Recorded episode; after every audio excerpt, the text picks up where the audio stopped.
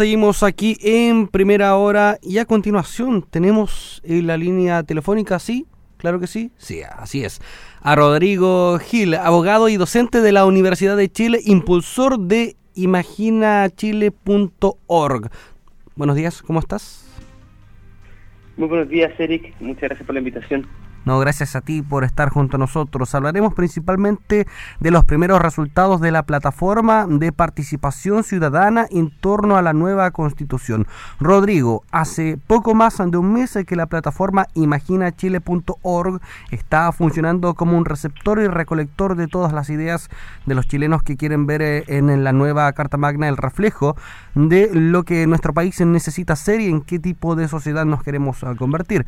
Si bien la participación ha sido altísima y los resultados son una muestra de lo que quiere Chile, la cantidad de mujeres que han dejado sus ideas en comparación a los hombres es inmensamente menor. En este marco, ¿cuáles son las regiones eh, que más han destacado en, en cuanto a participación y cómo se posiciona también la región de los lagos en este proceso? Bien, Mira, muy buenas preguntas. Efectivamente, la, participación ciudadana ha sido inmensamente alta. Ya llevamos cerca de más de 1.500 ideas en este tiempo, eh, distribuidas a lo largo de todo Chile, y la, proporción en regiones es significativamente mayor que la región metropolitana, que eso es muy bueno.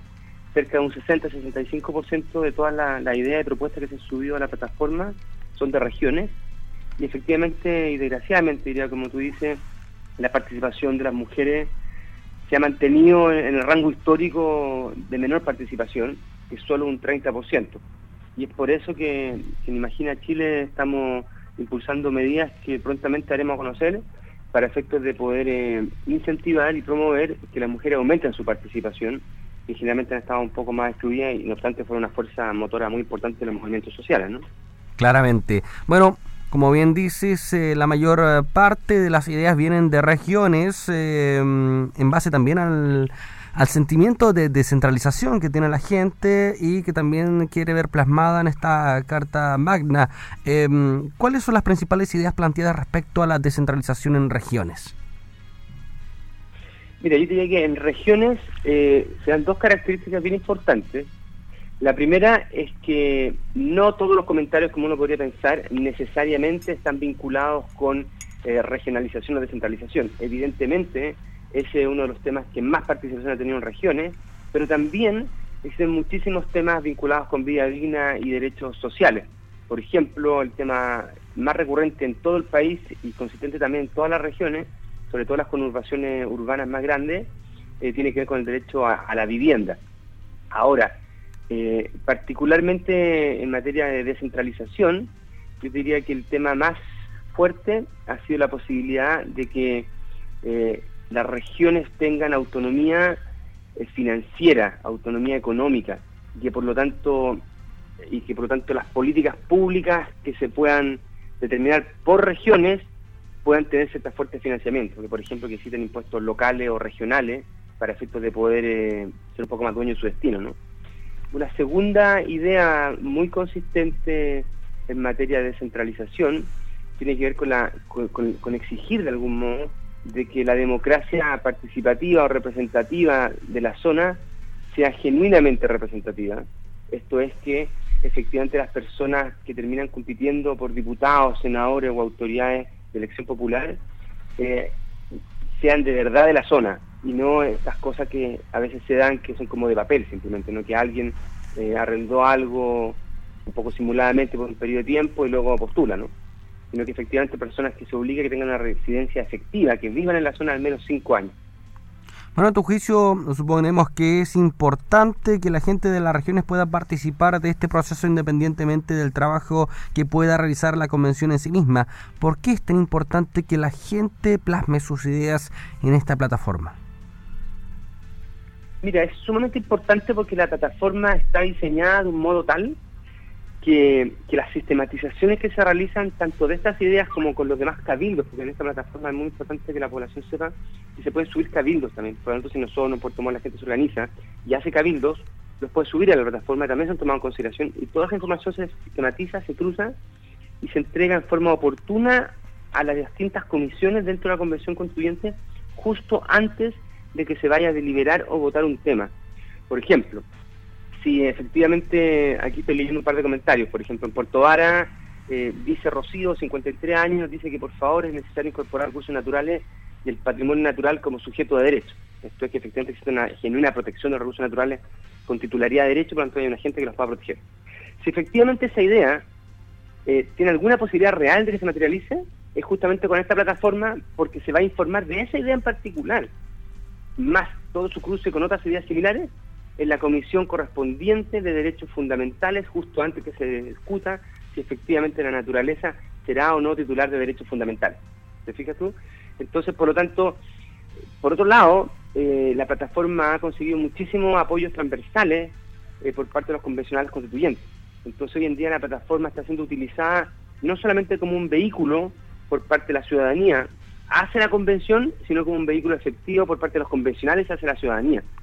En todos sus trabajos territoriales ya hay cerca de 15 convencionales constituyentes que la están utilizando la plataforma para que las personas ingresen a ella y puedan responder preguntas específicas y dudas que tienen determinados convencionales constituyentes.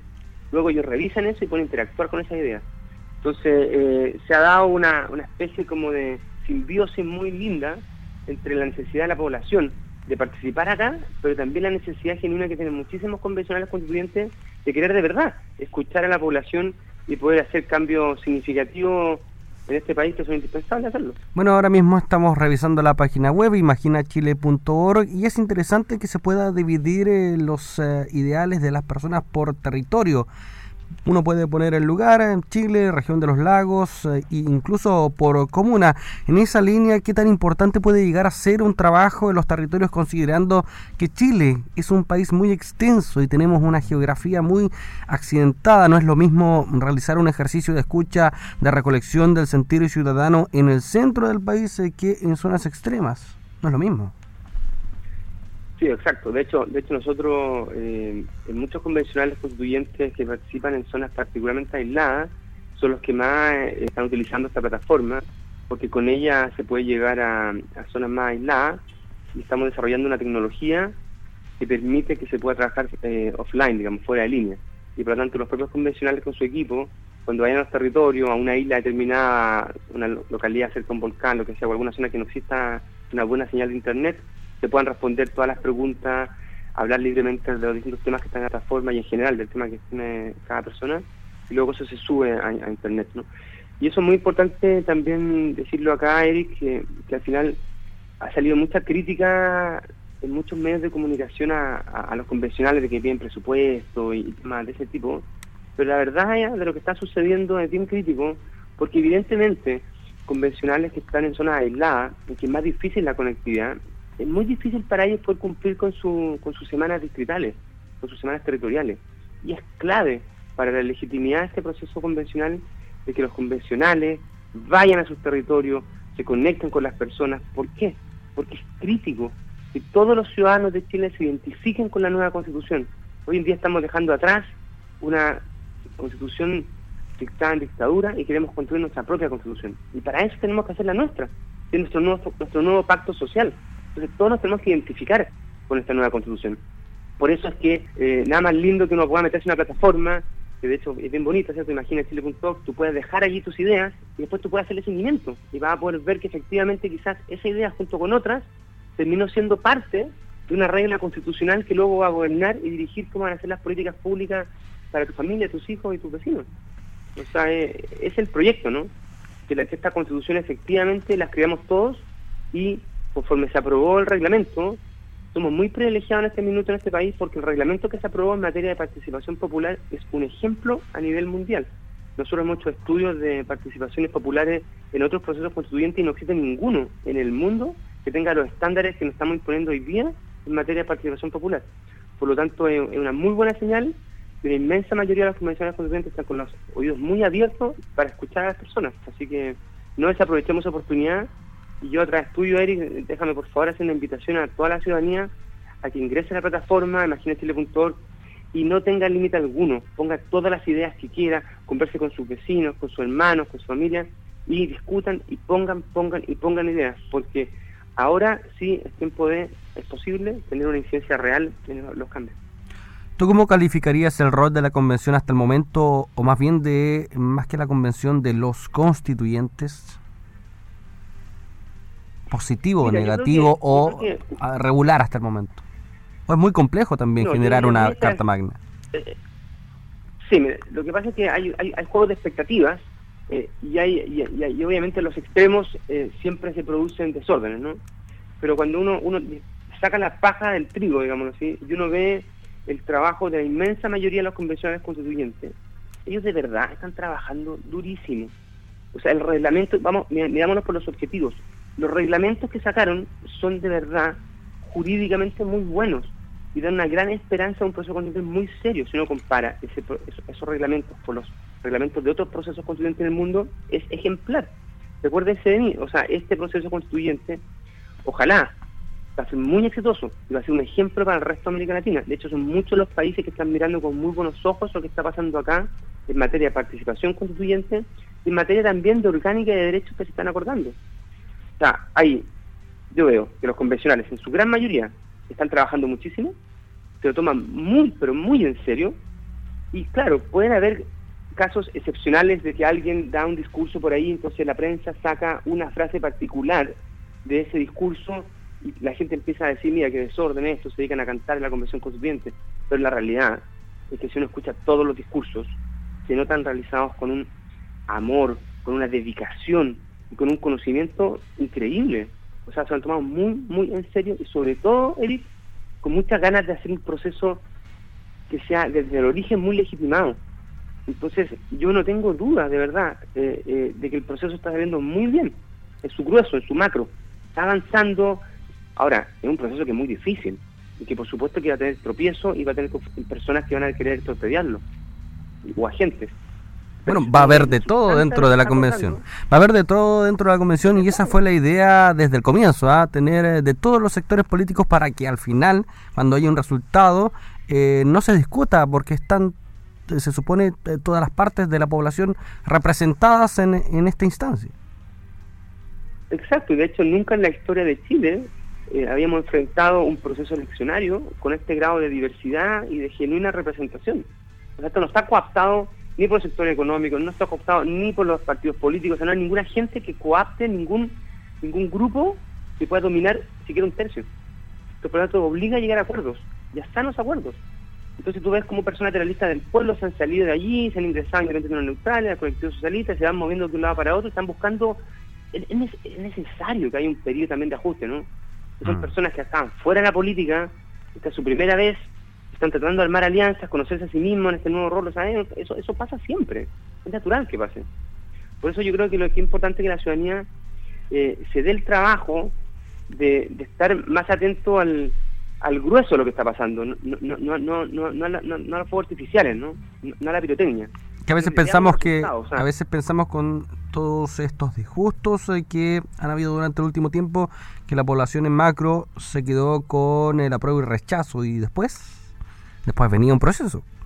Y de ese también hay que estar atento. Y, no y, ojo que ahora Eric empieza un proceso muy importante que es la discusión del fondo de la convención constituyente o sea ahora se va a discutir por ejemplo bueno, qué va a pasar con el agua el agua de verdad va a ser un bien nacional de su público genuino qué va a pasar quizás con los recursos naturales con el litio bueno, efectivamente la región de los lagos va a tener una autonomía tal que pueda ser federal o van a haber macrozonas y junto entonces con otra región, con la región de los ríos, quizás vamos a hacer una macrozona que nos vamos a poder autolegislar. Esas son preguntas fundamentales. Y vamos a poder tomar nosotros decisiones respecto de los recursos naturales de nuestra zona. Y van a haber impuestos locales. Esos impuestos van a quedar acá. O sea, imagínate la incidencia que tiene este proceso, que hoy en día perfectamente se pueden acordar reglas constitucionales de equidad territorial. Hoy en día, como, con la población quizá probablemente sabe, existen comunas en Chile que se gasta cerca de un millón y medio de pesos por habitante al año y otras que se gasta 180 mil pesos. O sea, una diferencia de casi una a 10. Es una locura. O sea, y, esta es la oportunidad que existen reglas constitucionales que te puedan corregir eso, que hoy en día no se pueden por reglas explícitas que están en la Constitución que lo impiden. Entonces, por eso, por eso, imagínate cómo podría ser la región de los lagos si cada una de sus comunas tuviera efectivamente la misma distribución de ingresos conforme el número de habitantes. Esa podría dar un salto gigantesco, ¿te fijas, no? Claro. eso, eso tiene un efecto directo en la calidad de vida. ¿Cree que es poco tiempo para redactar la constitución? Sí, sin lugar a dudas. Yo creo que, por ejemplo, o sea, yo creo que sin lugar a dudas mucho tiempo. Porque lo que pasa es que lo que uno necesita acá es eh, que haya una verdadera discusión nacional respecto a los temas que se quieren y que esa discusión sea canalizada hacia los convencionales constituyentes. Entonces, plataformas como la Imagina Chile, ojalá que terminen teniendo 100.000, 200.000 ideas, fíjate, ¿no? Después va a haber un, día nacional en el cual Chile va a poder deliberar. Después es necesario tener la opinión de los niños, realizar cabildos, sistematizar toda esa información y todo eso llegue a la convención y que por lo tanto que voten sabiendo de verdad cómo quiere la gente. Está la posibilidad de presentar iniciativas populares de norma constitucional. Eso es algo completamente nuevo en materia comparada, algo en Brasil digamos que también también se dio, pero fue muy, positivo acá acá incluso también. Entonces, entonces hay, hay muchos canales de comunicación con la ciudadanía, cuanto hay que procesarse y tener de verdad un debate. Ahí está la hora que también tenemos que escuchar a los expertos. Cuando hablamos, por ejemplo, de arte y cultura, digo que hay que mejorar el arte y la cultura en Chile, bueno, pero pongámosle contenido. ¿Qué significa mejorar el arte y la cultura? Significa quizá esta idea que da Sandra Humada de Puqueldón, que dice, por favor, creen un sueldo mínimo asegurado para todos los artistas de Chile, bueno, para que puedan vivir de su arte. ¿Es posible hacer algo así? Habría que fijar entonces una regla que permita entonces promover el arte en ese sentido. Tiene, tiene que haber contenido en esto. Y por lo tanto, no puede escindirse la Convención Constituyente de una rica discusión con contenido con expertos para ver cómo nos podemos hacer cargo de lo que quiere de verdad las personas. Y eso en nueve meses es imposible. Esos son todos los temas. Entonces, entonces yo creo que al revés, lo más serio que debiese hacer la Convención, y probablemente se va a hacer, y probablemente se va a obtener eh, bajo un nuevo gobierno, eh, es prorrogar plazo. Porque, lo que, porque nos estamos jugando muchas cosas acá, entonces hay que hacerlo de forma seria. Y se está haciendo de forma seria, pero el tiempo... Entonces, si se quiere hacer un proceso ampliamente participativo, con muy buena discusión técnica, yo creo que el tiempo es escaso. Comparto contigo. Rodrigo Gil, abogado y docente de la Universidad de Chile, impulsor de imaginachile.org. Están todos invitados también a acercarse a esta plataforma que es bastante amigable y plasmar su idea para que también se pueda discutir dentro de la Convención Constitucional. Muchas gracias por este contacto, Rodrigo, que estés muy bien. Muchísimas gracias a ti, Eric, y solamente invitar entonces a las personas a que www.imaginachile.org y ahí dejen su idea y no desaprovechen esta gran oportunidad que tienen de tener una incidencia real en el proceso constituyente. Abrazo grande. Hasta pronto.